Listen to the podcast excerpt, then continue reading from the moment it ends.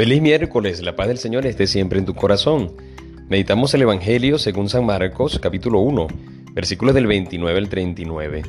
En aquel tiempo, al salir Jesús de la sinagoga, fue con Santiago y Juan a casa de Simón y Andrés. La suegra de Simón estaba en cama, con fiebre, y enseguida le avisaron a Jesús. Él se le acercó y tomándola de la mano, la levantó. En ese momento se le quitó la fiebre y se puso a servirles.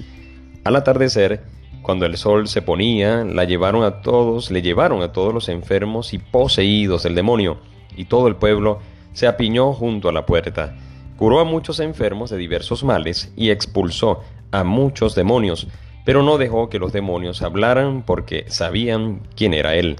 De madrugada, cuando todavía estaba muy oscuro, Jesús se levantó, salió y se fue a un lugar solitario, donde se puso a orar. Simón y sus compañeros lo fueron a buscar y al encontrarlo le dijeron, todos te andan buscando. Él les dijo, vamos a los pueblos cercanos para predicar también allá el Evangelio, pues para eso he venido.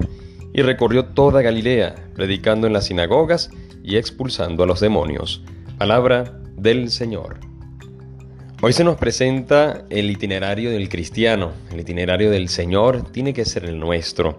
Fíjate que hoy pareciera que comenzara este fragmento del Evangelio diciendo, desde muy temprano, no lo dice, pero dice en aquel tiempo al salir Jesús de la sinagoga, seguro era temprano, ese encuentro en la sinagoga fueron a la casa de Simón y Andrés. Luego al atardecer y luego de madrugada, todo un itinerario. Pero un itinerario de qué? ¿Qué camino pues nos lleva el Señor, nos invita a seguir? En primer lugar, es el camino de la vocación. En la primera lectura del primer libro de Samuel, el, Señor llama a Samuel, Samuel, Samuel, y él en sus, eh, en sus primeros intentos, pues eh, se va hacia donde estaba el profeta Elí, y Elí cuando se da cuenta que está viniendo, le dice, aquí estoy, Señor, ¿por qué me llamas? Se da cuenta, no, no, no soy yo quien te está llamando, es el Señor. Siempre en nuestra vida vamos a encontrar a esta Elí, que son personas que, que nos iluminan y nos dicen, bueno, nos ayudan al discernimiento, a buscar esa palabra de Dios, a buscar esa voz del Señor en nuestras vidas. Pues ahí está nuestro Elí, quizás tú tengas un Elí por allí, en la cual te, ha llevado, puede ser tu abuela, tu mamá, tu papá, tu algún amigo, que te ha llevado siempre a el encuentro con el Señor. Y luego Elí, eh, mejor dicho Samuel, se da cuenta y cuando lo vuelve a llamar el Señor, Samuel, Samuel, él dice, aquí estoy Señor para hacer tu voluntad. Dice, habla Señor, tu siervo te escucha. Tu siervo te escucha. Qué importante es esto. Tu siervo te escucha. En primer lugar, entonces es un llamado. El Señor nos está llamando. Y esa vocación que tú tienes, matrimonial, religiosa, sacerdotal, a la santidad, todos, es un llamado del Señor. Por lo tanto, todo lo que hagamos en pro a, nuestro, a nuestra vocación es siempre una respuesta al llamado del Señor. Pero escuchar en segundo lugar, somos ovejas, pues dice la, antífona del aleluya, mis ovejas escuchan mi voz. Dice el Señor, yo las conozco y ellas me siguen. Las ovejas escuchan en todo momento y hacen como hizo la suegra de Pedro, que en este primer, eh, digamos, tramo del Evangelio y se le, se le quitó la fiebre y se puso a servirles.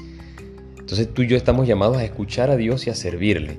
Pero ¿qué cosas nos prohíben o nos nos sería para nosotros una traba para este escuchar al Señor y para servirle la fiebre que tenía ella, la que tenía la suegra.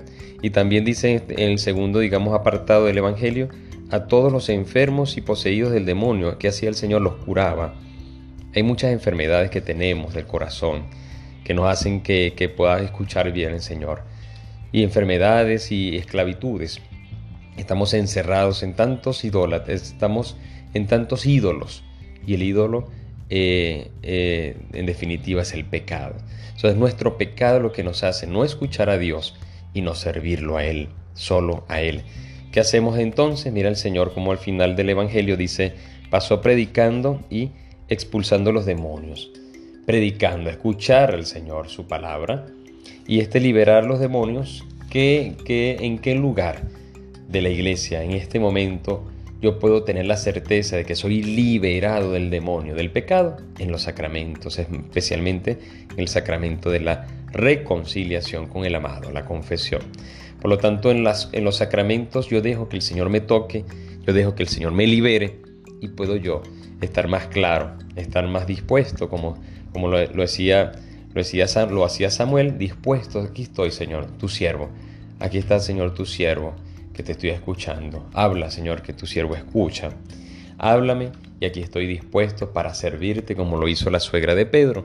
Y aquí estoy dispuesto para seguir dejándome liberar como lo hace Señor Jesús.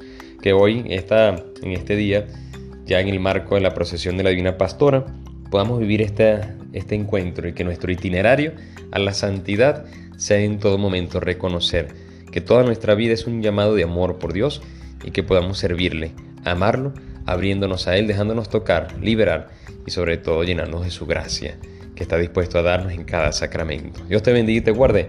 En el nombre del Padre, y del Hijo y del Espíritu Santo. Amén. Recuerda, órate en fe y escucha que el Señor ya te está hablando.